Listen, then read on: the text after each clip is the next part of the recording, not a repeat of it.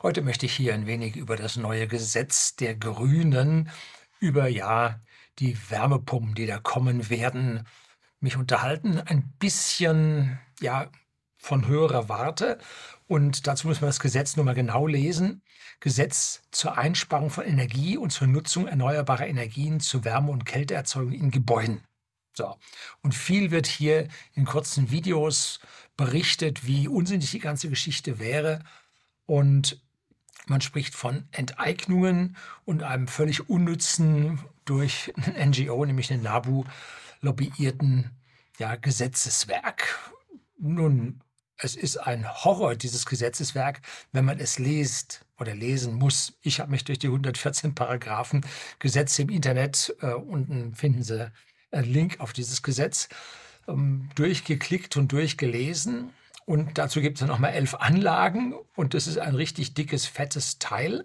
Es ist ein Monster und freiwillig tut man sich das nicht an. Auch wenn man hier ein Video drehen will, da hätte ich jetzt oben drüber schwafeln können. Aber nein, ich wollte es genau wissen, was nämlich bei uns auf whisky.de, den Versender hochwertigen Whiskys am privaten Endkunden in Deutschland, in Österreich und auch in den Niederlanden zukommt und was auf mich privat mit unserer Heizungsanlage zukommt und dann auch noch so ein bisschen gucken, was in der Familie und der erweiterten Familie da so vor sich geht und was dann nun gemacht werden muss.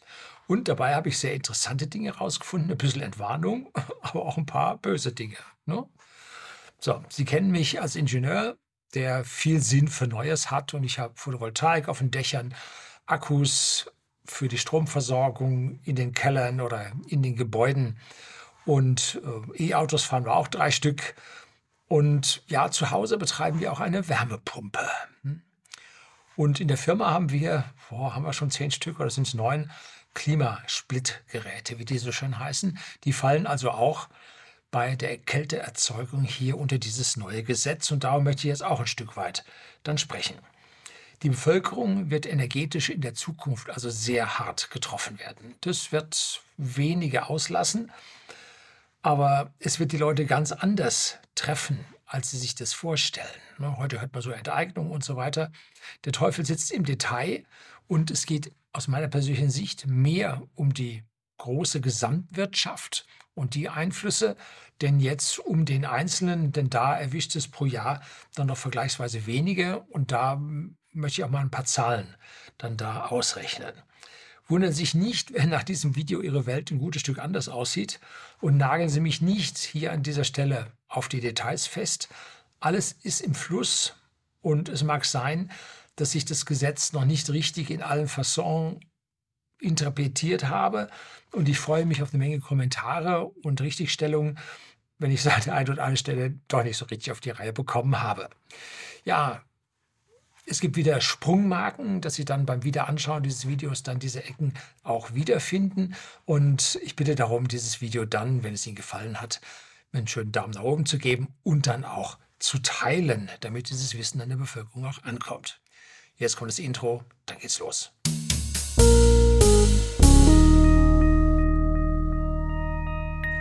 Guten Abend und herzlich willkommen im Unternehmerblog, kurz Unterblog genannt. Begleiten Sie mich auf meinem Lebensweg und lernen Sie die Geheimnisse der Gesellschaft und Wirtschaft kennen, die von Politik und Medien gerne verschwiegen werden. Und heute müssen wir mal ein bisschen ausholen. Ich halte Sie von Formeln weg. Also das ist heute jetzt nicht so ein Ding zum Rechnen, sondern ich möchte hier ein paar Analogieschlüsse führen. Ich möchte mal einen großen Blick aufs Ganze werfen. Und da möchte ich als allererstes, weil es sich so schön anbietet, einen Blick auf das Auto werfen, was ja im Prinzip ein Verbot der Verbrennungsmotoren bis interessiert mich nicht mehr so wirklich, weil ich E-Autos fahre, aber ich glaube 2035 momentan angesagt, oder? Oder es ist schon 2030. Ja, so. Und das ist bei uns mit der Enteignung an dieser Stelle nicht so ganz richtig. Denn bei uns in Deutschland gibt es etwas, das nennt man Bestandsschutz. Und so darf mein Sohn seinen Oldtimer aus den späten 60ern mit dem V8-Motor, 7,2 Liter Hubraum und doch 15, 16 Liter Verbrauch auf 100, wenn man ihn sparsam fährt, doch weiterfahren und es wird ihm nicht verboten. Also hier ist jetzt nicht eine Enteignung, die stattgefunden hat, das gleiche passiert zum Beispiel bei uns am Himmel mit den Cessnas.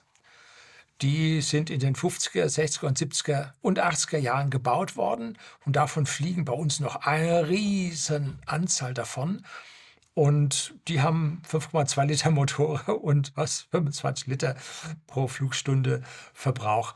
Ist also auch nicht so das modernste, was es am Himmel gibt, aber die werden weiter geflogen, so wie die Oldtimer weiter gefahren werden, weil es den Bestandsschutz gibt. So, also da nimmt man ihnen nichts weg. Alles, was jetzt die Politiker und ihre NGOs im Hintergrund können, ist, dass man nun für die Autos mit älteren Motoren, Euro 4 und älter, die Einfahrt in Städte verbietet. Also so in München, Mittlerer Ring und weiter drin darf man also mit den alten Dieseln da nicht mehr fahren. Die Obsoleszenz, und jetzt meine ich nicht eine geplante Obsoleszenz, wo das Zeug von alleine kaputt geht, sondern der normale Verschleiß sorgt dafür, dass diese alten Geräte so langsam vom Markt verschwinden. Bei Oldtimern ist das nicht so schlimm. Ne? Die fahren nämlich nicht so viel. Macht den Kohl nicht fett, was die da noch ausstoßen. Und wenn man dann mal nach München in die Stadt fahren will und hat gerade ein Elektroauto nicht zur Hand, dann nimmt man den Oldtimer. Das H-Kennzeichen ist die schwarze Plakette, die überall Zufahrt genehmigt. Ja, haben Sie nicht gewusst? Doch, Oldtimer sind davon ausgenommen. Und damit könnte sich dann Deutschland zu einem Kuba entwickeln, wo auch die ollen Karren da rumfahren. Ne? Ja, so ist es halt im Sozialismus. Wie sorgt man nun für bessere Luft in den Städten? Nun, indem man die Gesetze für den Markteintritt verschärft von Dingen, die man nicht haben will. So haben die neuen Fahrzeuge alle Euro 6 Tempo, und ich glaube, dann gibt es die 7 schon, und sonst ist in der Planung ähm, entsprechende Regelungen und die dürfen dann noch in die Stadt reinfahren. Und wenn man die Regeln immer schärfer anzieht, dann kommt man auf einmal mit Verbrennungskraftmaschinen nicht mehr hin. Dann geht es nur noch mit Elektromotoren. Und dann ist das für diese Verbrenner eine echte ja, Verkaufsbarriere. Aus meiner persönlichen Sicht hätte es gereicht, die Grenzwerte, so wie ich das sage, man sollte sie Faktor 10 schlaffer machen, aber grundsätzlich vom Umdrehen des Schlüssels oder Drücken des Startknopfes bis zum Abstellen, wenn der Motor ausgerollt hat, ausgedreht hat, müssen die Grenzwerte eingehalten werden. Das schaffen sie natürlich auf gar keinen Fall bei der instationären Verbrennung. Schaffen sie nicht, wenn das Ding kalt ist und, und, und. Deshalb Faktor 10 schlechter, die Grenzwerte, aber dafür immer so, das hätte aus meiner Sicht gereicht, denn dann hätten die irgendwann mal aufgehört, die Verbrenner dann auch tatsächlich zu bauen. Und dass man da nun die Verbotskeule wieder rausholt, ist so ganz typisch unsere Politik. Ne? Die Verbotsparteien, die ihren Bürger durchregieren und verbieten müssen und so weiter. Ganz, ganz schlimm. Das ist Ideologie, ihre überlegende Moral, wie sie das so meinen, und das steht über allem. So, das ist ganz, ganz schlechter Stil, kommt beim Bürger auch nicht so an und hat in den letzten Wahlen bei den Grünen zu massiven Verlusten geführt. So bei der vorletzten Wahl haben sie doch die Sache mit dem Veggie Day gehabt. Das hat sie, also ich weiß nicht, drei, vier, fünf Prozent Wahlergebnis gekostet. Und jetzt die nächsten Wahlen wird auch interessant, was die Grünen da fangen. Ne? Ja, sehen wir dann. So, jetzt kommen wir zum nächsten Punkt, zu den Heizungen. Jetzt können wir hier die schönen Parallelen zwischen den Autos und den Heizungen ziehen auch hier gilt prinzipiell ein Bestandsschutz. Hm?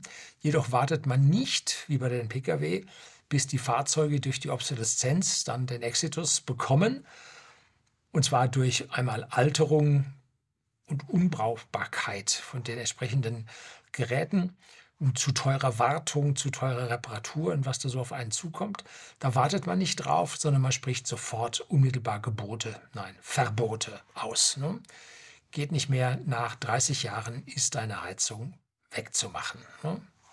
Auch das wäre aus meiner Sicht nicht nötig gewesen, weil Heizungen ein ganz normales Lebensende haben, so ungefähr bei 30 Jahren. Nun, die Holzöfen und die Kachelöfen erzählt man die Lebensdauer nach 100 Jahren. Und dieses Stinker möchte ich nun wirklich nicht in der Umgebung haben. Und ja, der Verbot etlicher ja, grob verstinkenden dieser Verbrennungsöfen hat aus meiner persönlichen Sicht schon ein Stück weit gewirkt. Auch wir haben in der Familie zwei solche Einsätze reinmachen müssen. Einmal hat es zweieinhalbtausend gekostet, das andere hat es 4000 gekostet, weil da ein großer Wassereinsatz zur Brauchwassererwärmung mit dabei war. So. Das lässt sich aber innerhalb von 30 Jahren, lassen sich diese Kosten dann schon mal tragen. Also da war ich jetzt auch nicht so dabei. Bloß wenn dann statt 3.000 oder 4.000 Euro auf einmal 30.000 oder 40.000 Euro daneben steht, dann wird die Geschichte schon aus meiner persönlichen Sicht ziemlich übel. Nach diesen 30 Jahren Haltbarkeit von so einer technischen Heizung, Gas, Öl, ähm, Pellets, Kohle und so weiter, da möchte man dann schon mal etwas Neues haben und etwas Besseres und vor allem dann etwas billiger zu betreibendes mit besseren Wirkungsgraden. Und das haben wir in unserem Umfeld auch gesehen. Nach 28 Jahren ist eine Gasheizung in der Verwandtschaft kaputt gegangen. Der Eigentümer hat es auch überreizt und hat es bis zum letzten Moment ausgereizt und ausgesessen, obwohl Geld schon da war. Und dann ist ihm das Ding, Entschuldigung, verreckt. So, war die Bude kalt. Hätte er den Austausch etwas früher geplant, nachdem er gesagt hat, ungefähr 30 Jahre halten die Dinge jetzt vor allem aber 25 planen an und bei 26, 27 baue ich das Ding mal ein, dann hätte er A, jedes Jahr mehr als 10% Gas eingespart und das ist damals im Preis auch schon leicht gestiegen. Und zwar ist das im Prinzip die Brennwerttherme, die hier die zusätzliche Energie aus dem Rauchgas rausziehen kann. Und B hätte eine deutliche Förderung bekommen. Da braucht man so ein bisschen, was man vorher anmelden muss, dass man da die Förderung bekommt. Und C hätte er für die Dringlichkeit, ja Angebot und Nachfrage, er hat die Nachfrage erhöht, hätte er keinen Aufpreis bezahlen müssen. Also an dieser Stelle kann man sehen, wenn man seine Heizung entsprechend der Lebensdauer plant und sich darüber Gedanken macht, kommt man am Ende günstiger weg. So. Entsprechendes besagt das neue Gesetz. Nach 30 Jahren ist Schluss mit diesen Anlagen. Darauf kann man sich an, einstellen. Schauen Sie auf Ihre Anlage aufs Typschild. Da muss ein Typschild dran sein und da muss der, das Jahr der Inbetriebnahme draufstehen. Meistens so mit Schlagzahlen eingeschlagen, dass man die also dann nicht so leicht verändern kann. Also die kann man dort finden. Und unsere Gastherme bei whisky.de, die ist 20 Jahre alt. Ne? So langsam fange ich mal an, mir darüber Gedanken zu machen, wie wir an dieser Stelle weitermachen. Ein paar Jahre bis zur Ablösung sind schon noch drin, aber Gedanken darf man sich jetzt schon mal machen. Genau wie bei den Autos überzieht man jetzt die Bürger mit Verboten von A bis Z, dass es nur so kracht, was nicht mehr sein darf. Also dieses Gesetz mit seinen 114 Artikeln ist ein Verbotsgesetz. Ganz, ganz schlimm. Das darf nicht sein, das darf nicht sein, das darf nicht sein. Da versuchen die Politiker, ihre NGOs und die Ministerialbeamten versuchen hier ein Micromanagement durchzusetzen, was sie bei dem Marktstammdatenregister auch probieren, was sie an jeder Ecke und Kante versuchen, weil sie meinen, die zentralen Planer wüssten es besser. Sie können es nicht besser wissen, weil sie sind a nicht die Überlegenen, die würden nämlich in der Wirtschaft arbeiten und dort reichlich mehr Geld verdienen. B äh, können sie durch ihre geringe Anzahl nicht die Wisse der, Wissen, das Wissen der hunderttausend Millionen da draußen haben. Können sie nicht haben. Ne? Sondern sie sehen den Blick, den sie aus ihrer Situation, aus ihrer Stelle dort haben und nicht das, was die Gesamtheit der Bevölkerung im Markt sieht. Und es finden sich mit Sicherheit eine Menge Schlupflöcher in diesen Gesetzen. Und zahlreiche Vorgaben sehe ich heute schon vollkommener Unsinn, hätte man nicht machen sollen. Und man kann nur sagen, sie wissen nicht, was sie tun. Ne? So, ein Staat sollte grobe Vorgaben machen, damit man sich im groben darauf einstellen kann und den Rest erledigt der Markt viel, viel besser, als dass irgendwelche Ideologien und Moralisten hier an dieser Stelle den Bürger rüberbringen können. So, jetzt kommen wir zum Speziellen zu den Wärmepumpen, die ja an dieser Stelle ja besonders ja, favorisiert werden als die Heizungsart, die in Zukunft ja 90, 95, 99 Prozent ausmachen soll. Und was macht Sinn bei dieser Heizung? Was macht Sinn an diesen Wärmepumpen? Über die habe ich mal ein eigenes Video gedreht. Gebe ich Ihnen oben hier einen Einsprungpunkt. Finden Sie auf dem Tablet nicht, finden Sie, glaube ich, nur auf dem PC. Und unten natürlich einen Link in der Beschreibung. Da habe ich mal mit der entsprechenden Formeln die Wärmepumpen durchgerechnet und gezeigt, warum Wärmepumpen so hervorragend sind. Das haben die NGOs und die Politiker richtig erkannt. Auch ich habe das beim Umbau, bei der Erneuerung meines Hauses ja, verstanden, durch Rechnung herausbekommen und habe dann auch auf die Wärmepumpe gesetzt, die jetzt schon seit zwölf Jahren bei uns läuft. Und über die 30 Jahre rechnet sich das vortrefflich. Richtig gut. Besonders weil damals der Zins für diese erhöhte, die teure Investition, die man da leisten muss, weil der damals halt relativ niedrig war. Ne? Ganz anders bei whisky.de, dem Versender hochwertigen Whiskys an privaten Endkunden. Da haben wir ja eine Halle gebaut. Unser Unternehmen war im Aufbau. Wir waren sehr knapp mit dem Geld. Wir investierten in Computer, in Lager, in Mitarbeiter. Ja, und da blieb für den Bau nicht so viel übrig. Und da haben wir vor 20 Jahren, wo die Wärmepumpen, ein Teil der Familie hatte schon eine, und wo dieser ähm, Bau von Wärmepumpen noch so extrem teuer war, haben wir gesagt, Gastherme. Haben wir hier vom Wolf aus Niederbayern, Mainburg, haben wir eine Gastherme genommen, die schnurrt ganz super. Einmal war der Wärmetauscher zu säubern, wo sich ja, Verschmutzung aus dem Gas dann da ablagern bei der Verbrennung. Und äh, das war alles, was bisher dran war. Und damals waren die Zinsen noch bei ungefähr 5 Prozent, also reichlich hoch. Und das hätte uns ja ganz schön lange belastet, wenn wir hier eine teure Heizungsart verwendet hätten. Also haben wir uns so entschieden und das war an der Stelle genau richtig. Und da sieht man, dass Unternehmen andere Investitionsentscheidungen treffen, als es Privatleute tun können. Ne? Aber auch hier beginnt wieder die Ideologie und die Moralvorstellung unserer Politiker, und verbieten nahezu alles außer Wärmepumpen. Man darf so Doppelsysteme bauen und so, nochmal mit höheren Investitionen, wobei man da natürlich hingehen kann und sagen, okay, man macht die Wärmepumpe nicht und lässt das ganze Ding nur auf Gas laufen, so Hybridanlagen. Aber da werden Sie sehr schnell mitbekommen, dass die Wärmepumpe weitaus besseren Wirkungsgrad und billiger läuft als, diese, als das Gas in den Hybridanlagen. Ne? Hm. Da kann man die Wärmepumpe dann ein bisschen kleiner wählen, dass die richtig gut das Jahr über funktioniert. Und wenn es im Winter richtig kalt wird, dann kann man dann das Gas aufdrehen.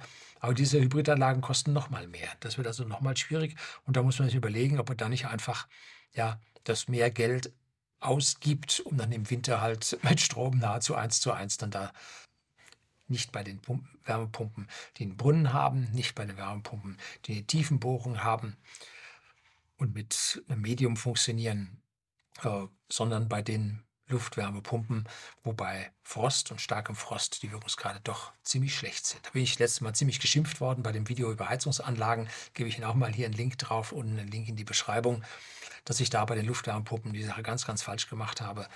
Aber hm, ich bin bereit, von den zweieinhalb, die ich als Arbeitszahl, Jahresarbeitszahl angesetzt habe, bin ich bereit, auf drei zu gehen, aber viel weiter nicht. Die meisten Leute werden ja wohl im Flachland wohnen, wo es nicht so richtig kalt wird. Aber hier bei uns äh, und in den deutschen Mittelgebirgen, gibt es etliche Gegenden, wo es im Winter doch noch ganz schön kalt wird, noch wieder kalt wird. Ne? Also das ist da an der Stelle nicht so ganz einfach, hier zu sagen, oh, das rechnet sich schon und das geht ganz einfach und so. So einfach ist es nicht. Sollten Sie selber dann bei Ihrer Anlage da mal nachrechnen, was da so ungefähr bei rauskommt, was nicht so ganz einfach ist, wenn Sie da keinen Kalorienzähler drin haben. Ne? So. Jetzt haben die einen riesigen oder mehrere riesige Fehler gemacht, unsere Politiker, die ihnen in den nächsten Jahren, vielleicht auch schon Monaten bis zur nächsten Wahlen, gewaltig auf die Füße fallen werden. Hm, was? Wenn man ein Land auf Elektrizität umstellt, elektrifiziert und Wärmepumpen laufen mit Strom, dann schaltet man keine Kraftwerke vorher ab. Nein, tut man nicht. Ganz grober Fehler. Ne? Das macht man erst, wenn man Strom im Überfluss hat. Hm? Also lernt man eigentlich in der Schule. Ne? Wo wart ihr in der Schule? Ja. Das B, nächster Punkt ist die Investitionen, die getätigt werden müssen. Da kann der Staat nicht so einfach investieren, wie er meint.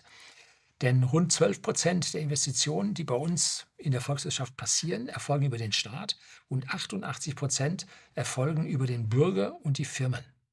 Also nur 12 Prozent macht der Staat und der kann mit seinen Investitionen an dieser Stelle überhaupt nicht weg, wegweisend sein. Und er hat vor allem auch nicht das Geld, um jetzt diese anderen Investitionen zu 40 Prozent zu subventionieren. Was muss er da machen? Er muss die Steuern erhöhen, er muss Geld drucken, er muss sich verschulden und dann kann er das machen. Und dann läuft ihm weiterhin die Inflation davon. Also an dieser Stelle sehr kurzsichtig, wenig Verständnis von Wirtschaft, äh, schwierig. Und weil die Leute das von Natur aus dann nicht machen werden, wenn es einfach zu teuer sein sollte, kriegen sie es halt verordnet. kriegen sie den Rest verboten, ne? müssen sie das machen. So, das ist aber eine Milchmädchenrechnung, so einfach geht das nicht. Ne? Das Land wird damit kein Wirtschaftswunder erleben, wie der führende Kopf im Amt des Vergessens letztlich dann es einmal sagte. So. Wärmepumpen, Punkt C, Wärmepumpen funktionieren nicht in allen Gebäuden, besonders nicht in älteren Bauten, die schlecht isoliert sind. Eine Umstellung auf Wärmepumpe setzt eine zwingende Großsanierung mit Fenstern sowie Dach- und Wanddämmung voraus, weil wir es hier nicht mehr mit einem hochenergetischen Heizung zu tun haben, sondern mit einer niederenergetischen Heizung, die mit geringen Wassertemperaturen, nennt sich Vorlauftemperatur, arbeitet. Und da muss man doch eine ganze Menge Wasser durchs Haus pumpen, um die Wärmemengen zu transportieren. Und das funktioniert in diesen Heizkörpern, die auf hohe Temperaturen ausgelegt sind, funktioniert das nicht. Fußbodenheizung wäre das Ideale. Das kann man in alten Gebäuden mit den großen Raumhöhen einbauen, bedarf aber eines irren Geldes, weil es eine komplett eine Kernsanierung bedeutet. Da klopfen Sie jeden Fußboden raus, müssen Sie alle Türen in der Höhe absägen, wenn Sie überhaupt noch halten können, nicht neue nehmen müssen. Äh, also eine irre, irre Arbeit, alle Fenster raus, neue Fenster rein. In mittelalten Häusern, wo die Raumhöhe schon runtergegangen ist auf zwei 60, 265 oder so, da verlieren sie dann erheblich an Raumhöhe, wenn sie Fußbodenheizung einbauen, dass sie dann auf einmal anfangen, so, sich so geduckt zu fühlen. Ne? Da sehen, spüren sie dann, wie der Staat in im Genick sitzt. Ne? So, also das geht relativ schlecht. Und wenn Sie irgendwelche Strahlungsheizungen verwenden wollen, hm, das ist direkte Stromheizung, ziemlich teuer. Und ich weiß auch gar nicht mehr, ob das jetzt überhaupt erlaubt ist, wenn das nicht regenerativer Strom von irgendeiner eigenen Anlage da ist. Also ich glaube, das geht an der Stelle nur sehr, sehr schwierig. Es gibt allerdings Heizkörper, wie ich sie hier im Keller habe. Die funktionieren auch mit Vorlauftemperaturen von 45 Grad und man bekommt die Wärme in die Bude rein. Allerdings muss man dann auch die Heizkörper gegen die alten, die so mit 60, 70 Grad Vorlauftemperatur arbeiten, muss man die dagegen ersetzen. Und das kostet natürlich halt auch für so einen Heizkörper locker ein Tausender. Ne?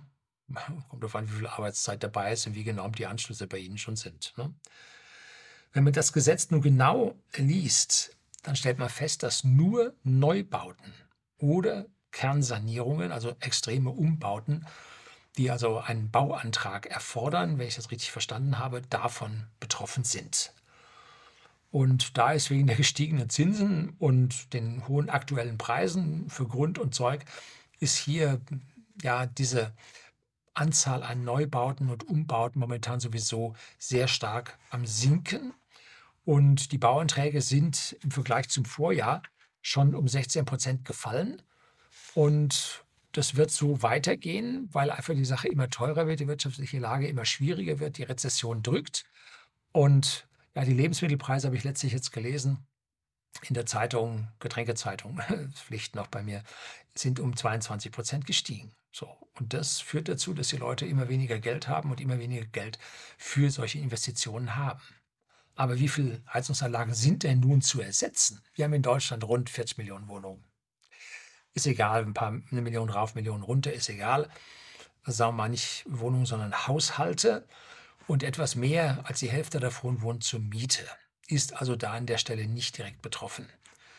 Obwohl die Miete durch den Einbau einer Wärmepumpe, hat jetzt ein richterliches, richterlicher Spruch ergeben, ähm, auch erhöht werden darf und wird an der Stelle, weil der Vermieter ja seine Gelder wieder reinbekommen. Da spart man sich die Investition, die muss der Vermieter tragen, aber die Zahlungen dafür die muss der Mieter dann sehr wohl machen. Ne? Und von den restlichen 50 Prozent, die jetzt also für die Eigenheim- und Eigenwohnungen, Eigentumswohnungsbesitzer übrig bleiben, muss ein Dreißigstel in den kommenden zwölf Monaten etwas tun. Weil im Schnitt werden die Anlagen 30 Jahre alt, also muss ein Dreißigstel davon ersetzt werden. Wir sprechen also hier statistisch von 1,67 Prozent, die jedes Jahr ersetzt werden müssen. Das ist jetzt nicht die Welt. Da ist auch nicht so unmittelbar der Handlungsbedarf für jeden. Da guckt jeder mal auf das Typschild von seiner Heizung und sagt, da habe ich ja noch ein bisschen Zeit. Ne? Und der Staat will dann bei Härtefällen oder wie auch immer das ausgedrückt wurde, will er ja Hilfen anbieten. Das wird natürlich ein irrer Spießrutenlauf mit Bürokratie und Nachweisen und ja, erforderlichen Sachverständigen bis zum geht nicht mehr. Da werden wieder die quartären und quintären Sektoren unserer Wirtschaft, habe ich in meinem Buch Allgemeinbildung äh, diese Sektoren beschrieben. Das sind die, die nichts Positives zu unserer Volkswirtschaft beitragen, sondern unsere Volkswirtschaft nur negativ beeinflussen, nämlich künstlich verteuern und damit ein Fortentwickeln der Volkswirtschaft bremsen. Ne? Die werden da wieder mit ihren ganzen Beratern und Zertifizierern und Zählern werden hier wieder gefüttert. Und das ist ja das Hauptklientel an dieser Stelle von den Grünen. Soweit also jetzt die Theorie, 1,67 Prozent. Das Problem liegt aber tiefer, was die Politiker mit ihren NGOs und mit ihrer Ideologie nicht sehen können. Der Mensch hat einen Lebensweg. Der hat seine Ausbildung, der arbeitet, baut dann irgendwann sein Häusle oder kauft sich die Eigentumswohnung und dann schaut er zu, dass er alles abbezahlt hat. Dann macht er nochmal große Renovierung, wenn er es sich leisten kann, wenn die Kinder aus dem Haus sind. Und dann ist das Häusle soweit abbezahlt und alles fertig, dass er damit durch die Rente kommt und damit alles gut ist. Das ist so der Plan. Das ist allerdings seit einigen Jahrzehnten ist es vorbei. Und zwar ungefähr seit, ich sage mal, der Dotcom Blase, dem Platzen der Dotcom-Blase, so 2001 bis 2003. Da war das dann vorbei, da kam eine Rezession, dann die Leute weniger Geld und dann verpasste man es, hier eine Steuerreform durchzuführen, um die kalte Progression zu begrenzen und den Leuten wieder mehr Geld in die Taschen zu geben. Was ist das nun, wenn Sie Gehaltserhöhung bekommen, jetzt 10 Prozent? Tarifabschlüsse sehen ja auch so aus. Ne? Und dann äh, sagt der Staat, ah ja, jetzt kommt Krankenversicherung, Rentenversicherung davon weg ähm, und jetzt kommt noch Steuer davon weg. Und da du jetzt ja mehr verdienst, kommst du in einen höheren Steuersatz rein. Das heißt, du zahlst mehr Steuern. Das heißt, von den 10 Prozent, die man da verdient hat, kommt am Ende 3 Prozent, 3,5 Prozent, maximal 4 Prozent kommen da hinten raus. So, und das bedeutet, dass man immer weniger hat. Die Inflation läuft und das Nettogehalt fällt immer weiter hinter dieser Inflation und den eigenen Gehaltserhöhungen zurück. Das ist das Riesenproblem. Und die Politik tut nichts, weil das würde ja ihre Steuereinnahmen mindern. Ne? Und Politiker sind einst gierig. Ja? Die wollen nur ihr Bestes. Ja? Die wollen ihr Geld. Ja. So, und deswegen passiert da nichts und deswegen hat dort in den Jahren die Bautätigkeit und die Anzahl an Bauanträgen, die gestellt wurden, oder auch äh, Baugenehmigungen, die erteilt wurden, rapide abgenommen auf einen Bruchteil ihrer selbst und wie gesagt, zum vergangenen Jahr ist es nochmal um 16 Prozent gefallen und es wird noch weiter fallen. Und jetzt muss man sagen, wir hatten ja 1989 dann die oder 1990 die Wiedervereinigung, 1989 Mauerfall oder war wieder 91 haben sie so schnell geschafft, weiß ich nicht genau mehr. Und da war natürlich der ganze Renovierungsbedarf dann dort da. Das hatte die Baugenehmigung in die Höhe getrieben. Und dann war der Schwung dann dort nach gut zehn Jahren durch. Dann kam die Rezession und dann wurde das weniger und dann versiegte das beinahe und jetzt sind wir auf einem, wirklich auf einem Bruchteil runter. Und dabei ist es jetzt zu einer Überalterung des Immobilienbestandes gekommen. Nichts mehr gebaut worden, überaltert das alte Zeug. Und wenn man den Leuten das Geld wegnimmt, dann investieren sie auch nichts mehr, sondern sie fangen an, von der Hand in den Mund zu leben. Und viele der Babyboomer, das ist ja der größte Brocken in der Gesellschaft, hey Boomer, die gehen jetzt seit ein paar Jahren und in den nächsten zwei, drei, vier Jahren, fünf Jahren, 92, 62 glaube ich, und dann ging es steil bergab mit der Geburtenhäufigkeit, gehen dann in Rente. Und die haben Häuser in den 80ern und in den 90ern gekauft, gebaut, renoviert und, und, und. Und die alten Anlagen ab Baujahr 91 müssen jetzt zwingend renoviert werden. Da müssen neue Heizungen rein, weil die Betriebsgenehmigung nach 30 Jahren von diesen alten Gas- und Ölheizungen erlischt, laut diesem neuen Gesetz. So, die stehen aber jetzt fast vor der Rente. Die bekommen jetzt keinen Kredit mehr, weil Banken sagen, Renten sind nicht beleihbar. Hm, so. Jetzt müssen sie hingehen und müssen jetzt gucken, haben sie da noch eine Lebensversicherung, die ausläuft, die eigentlich dafür gedacht war, das Wohnmobil zu kaufen, im Alter ein bisschen mehr zu reisen oder so. Und jetzt musste das dann in dein, die Renovierung deiner Hütte stecken, ne? wenn überhaupt. Ne? Und das sind jetzt mehr als diese durchschnittlich rechnerischen 1,67 Prozent, die ich da mal überschlagsweise errechnet habe. Eher werden es jährlich 5 Prozent sein. Hm? Also das ist dann schon eine gehörige Portion an Menschen und das führt zu einem größeren Unmut in der Bevölkerung. Da muss man drauf aufpassen als Politiker. Und wer das nicht sieht, der wird nachher an der Wahlurne bestraft. Ne? Zusätzlich können dann keine Autos mehr gekauft werden, keine Urlaube mehr gemacht werden. Ne?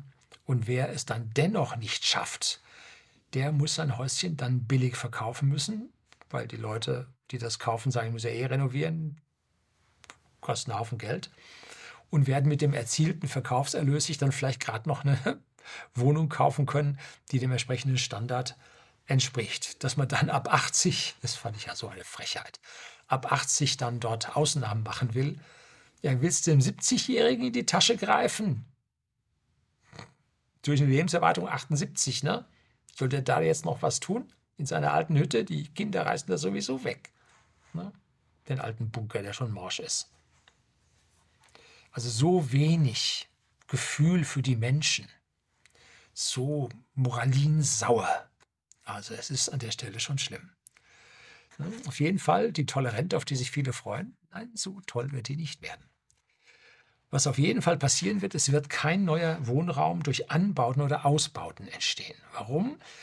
Nun, die Heizung dürfen Sie bis zu 30 Jahre verwenden. Wenn Sie aber vorher jetzt eine bauliche Maßnahme machen, die, glaube ich, einen Bauantrag oder irgendwie sowas erfordert, dann gilt dieses volle Gesetz für Sie und Sie müssen jetzt nicht nur dies tun, Sie müssen sondern auch noch isolieren, Sie müssen nur Fenster reinbauen, Sie müssen Dämmung ausbringen.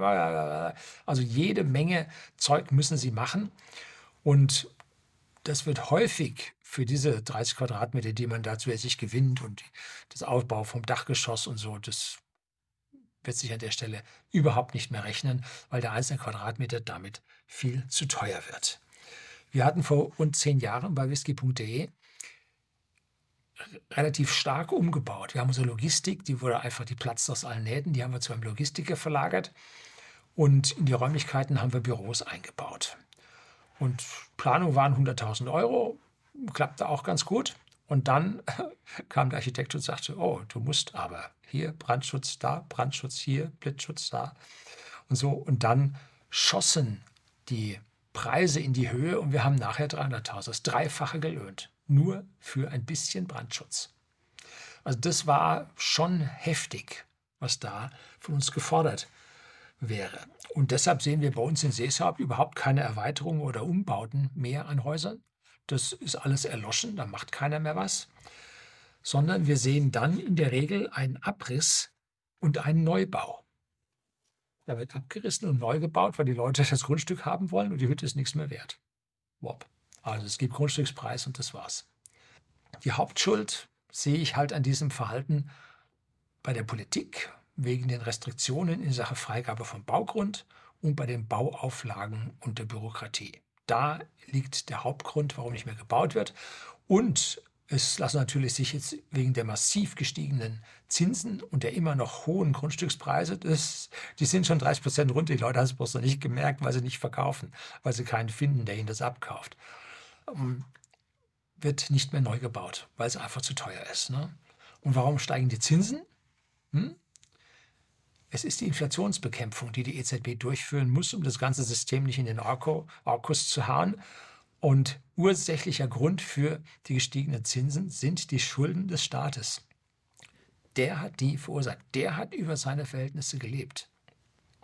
Hat das nicht für Investitionen auf, ich sag mal, Mobilfunk, Glasfasernetz, Autobahnbrücken. Nee, der hat es verkonsumiert. Schwupp. Weg das Geld. Hauptsache weg. Ne? Dass man hier eine Substanz hätte haben können. Hm. Der Staat fährt seinen Bürger so richtig bewusst vor die Wand. Teilen Sie dieses Video. Geben Sie mir einen Daumen hoch, dass es öfter aufgerufen wird. Der Bürger darf bei den kommenden Wahlen diesen Parteien, die da verantwortlich sind, diese zerstörerischen Parteien mit ihrem Schuldenwahn, denen darf man die Stimme nicht mehr geben. Und dazu zählen alle Parteien, die seit dem Beginn des Schuldenmachens, und das war wann? 1971 ging das los. Da wurde nämlich die Golddeckung des Dollars aufgehoben, da war die indirekte Golddeckung der D-Mark weg und dann ging es los mit den Schulden. Ne? Was war das damals? Willy Brandt, oder? Ja, ich denke, es war Willy Brandt. Oder war es noch Kiesinger? Man weiß nicht genau. Da ging die Sache los. So. Und zwischendrin waren die meisten dieser sogenannten Altparteien da in der Regierung, die sollten sie nicht mehr wählen. Suchen sich eine Splitterpartei, suchen sich was anderes, bloß die nicht, ne? weil die haben es verbockt. Ob sie einer besser waren, wird man dann sehen. Ne? Auf jeden Fall brauchen die einen Denkzettel. Hm? So, jetzt kommen wir zum nächsten Punkt, der EU. Und wir haben bei uns privat eine Wärmepumpe laufen. Und in der Firma haben wir diese Splitgeräte als Klimaanlagen, die wir auch als Heizung verwenden. In der Übergangszeit, wenn die Sonne schon scheint, wir aber noch heizen müssen morgens, dann können wir mit dem Überschussstrom da über diese Splitgeräte bei uns heizen. Das ist das Billigste, was man überhaupt machen kann. Ne? Viel, viel billiger als das Gas. Also wir haben da die Splitgeräte, die man als Wärmepumpe laufen lassen kann oder halt als äh, normale Klimaanlage. Und ist damit alles in Ordnung? Sind wir da fein raus? Nicht ganz. Die EU verbietet ab 2025 den Betrieb von Anlagen mit Kältemitteln mit einem GWP, das ist ein Global Warming Potential von über einem Wert von 2500.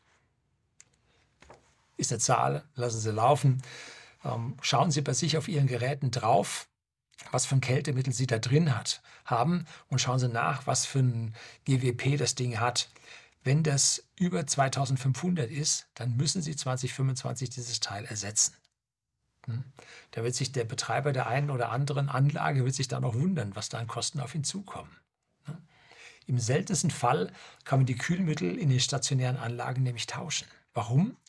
Nun, das moderne R32, was man da nimmt, das ist nämlich entflammbar. Und diese Anlagen selber sind nicht funkenfrei und so ausgelegt, und gekapselt, dass man dieses Mittel da verwenden könnte. Also ich würde da nichts was anderes einfüllen oder einfüllen lassen, könnte in die Hütte nachher abbrennen. Also da wird es vielleicht Nachrüstsätze geben, die man da einbauen kann. Momentan ist mir davon jetzt noch nichts bekannt, wird man aber dann sehen. Hm? Bei dem Pkw hat man ja das Kältemittel damals auch getauscht. Und zwar von den unbrennbaren Stoffen auf das moderne und angeblich nicht klimaschädliche R1234YF. Tja, das ist jedoch brennbar. Und das war, wie gesagt, bei den vorherigen Flüssigkeiten nicht der Fall. Und so brennen nicht nur Verbrenner, sondern es brennen auch E-Autos aufgrund von Unfällen und die Beschädigung der Klimaanlage neuerdings ab. Ne? Okay, die Verbrenner, weil sie Krümmer, Turbo, Auspuff, Cut, ja, jede Menge heißer Zünder da überall haben, brennen natürlich 40 Mal oder 43 Mal, die Statistik ergeben, mal häufiger ab. Und jetzt nicht, weil es da viel, viel mehr Verbrenner gibt. Nein, bezogen auf die Wegstrecke, die die Autos zurücklegen. Brennen ab, aber es brennen auch Elektroautos ab, wegen dieser blöden Flüssigkeit in die Klimaanlagen. Mercedes hat jetzt schon überlegt und will da so eine Feuerlöscheinlage einbauen wie bei Flugzeugen. Ne? Unfall? Psch geht es auf die Klimaanlage mit dem Airbag zusammen. Ne? Macht die Sache natürlich auch deutlich teurer. Und so ein toller Fun Fact: In Österreich hat man ein Tesla Model S, was glaube ich gegen einen Baum gefahren war, hat es brennen angefangen und die Medien waren voll voll Häme, wie dieses Elektroauto dann gebrannt hat und so. Nachher die Untersuchung zeigte, das Auto hat, hat nicht der Akku gebrannt. Der war unbeschädigt, sondern vorne beim Kontakt mit dem Baum ist die Klimaanlage aufgerissen, es hat einen Funken Blech auf Blech gegeben und hat das Ding entzündet und hat nur vorne gebrannt und das konnte die Feuerwehr löschen. beim Akku war nur an der Stelle nun gar nichts. Ne? Also das ist eine Geschichte. Die Politik hat da allen Autos einen Brandsatz gleich mitgegeben, äh, was also direkt aus Schildbürger kommt. Ne? Also ja, krasse Geschichte. Jetzt kommen wir dann zum Ende noch zu Fiesmann und dem Verkauf von Fiesmann an die Amerikaner. Warum hat das Familienunternehmen Fissmann, ein Mittelständler, seine Wärmepumpensparte nun an Carrier verkauft? Das ist ein US-Börsenunternehmen, börsennotiertes Unternehmen.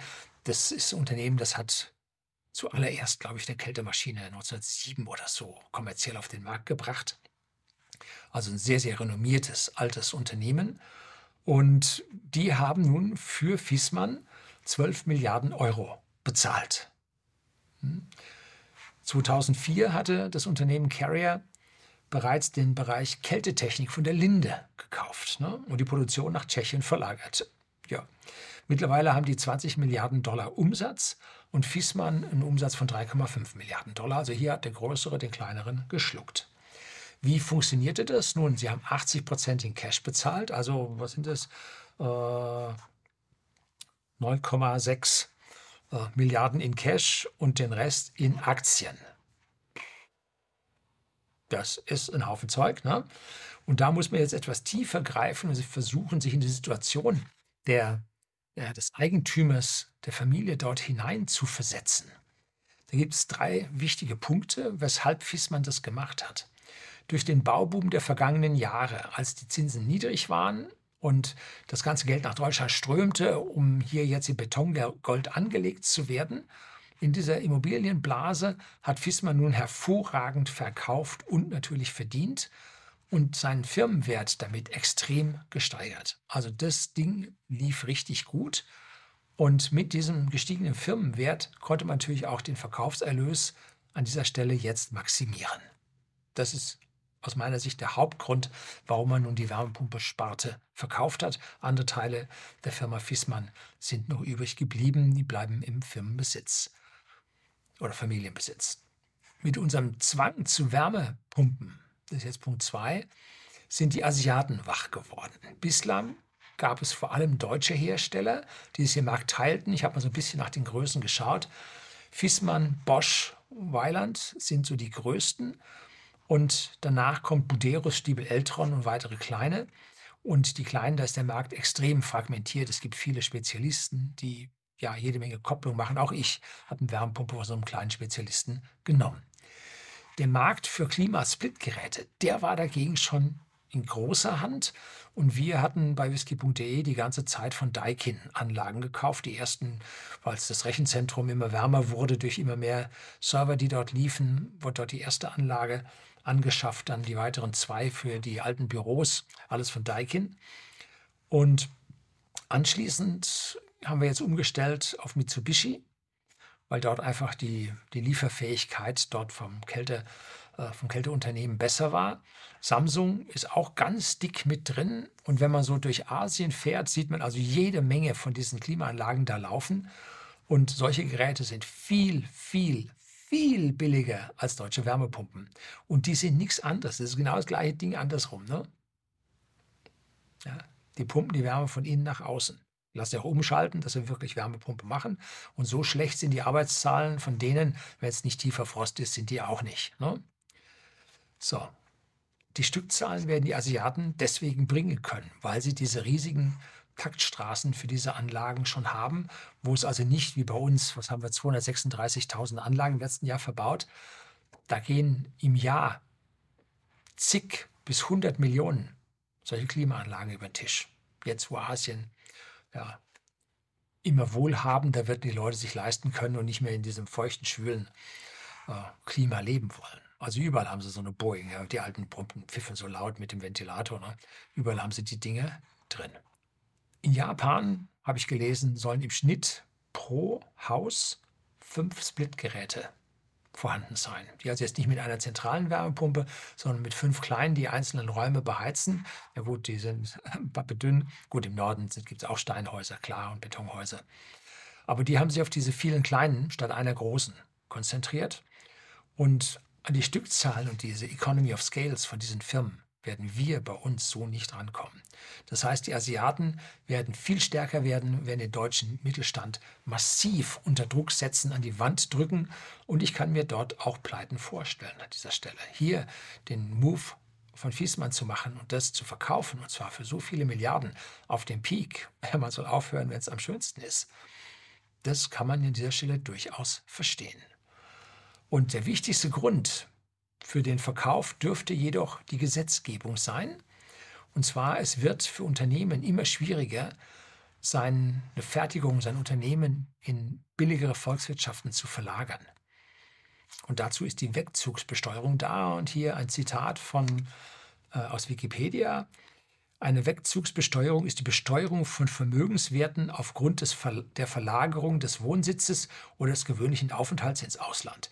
Ziel der Wegzugsbesteuerung kann es sein, Kapitalflucht zu erschweren oder sicherzustellen, dass die im Inland gelegenen stillen Reserven auch im Inland steuerlich erfasst werden. Zitat Ende. Und genau das ist das Problem, die innerlichen, die innerlichen, die inneren Reserven, die stillen Reserven, die das Unternehmen hat, die nicht in der Bilanz zu sehen sind das sind zum Beispiel Marktbedeutung. Solche Geschichten lassen sich nicht fingern. Ne? Und zur Bestimmung des Werts an solchen Unternehmen gibt es Verfahren, die die Finanzämter da anwenden mit Steuersätzen, also mit Zinssätzen, die also zu extremen Firmenwerten führen und damit zu extrem hohen Versteuerungen. Und da jetzt Gutachter zu finden, die das dann niedriger machen und so weiter, extrem schwierig, langwierig und nervtötend. Und ob es am Ende dann tatsächlich so rauskommt, weiß man nicht. Vielleicht hat das Fiesmann schon gemacht und sind dann nicht auf den entsprechenden Wert gekommen. Dann bleibt einem nichts anderes übrig, als einen Verkauf zu machen und hier die stillen Reserven mit dem Verkauf tatsächlich dem Finanzamt zu zeigen. Und damit kommen am Ende dann billiger weg. Und dieses Kapital, was dann natürlich beim Verkauf versteuert wird, das kannst du auf der Welt bewegen. So, hat der Staat einmal hier seine Steuer gemacht, aber die stillen Reserven, diese Überbesteuerung, die hat halt nicht stattgefunden. Und damit hat Fiesmann jetzt an dieser Stelle dann sein Schnäppchen gemacht.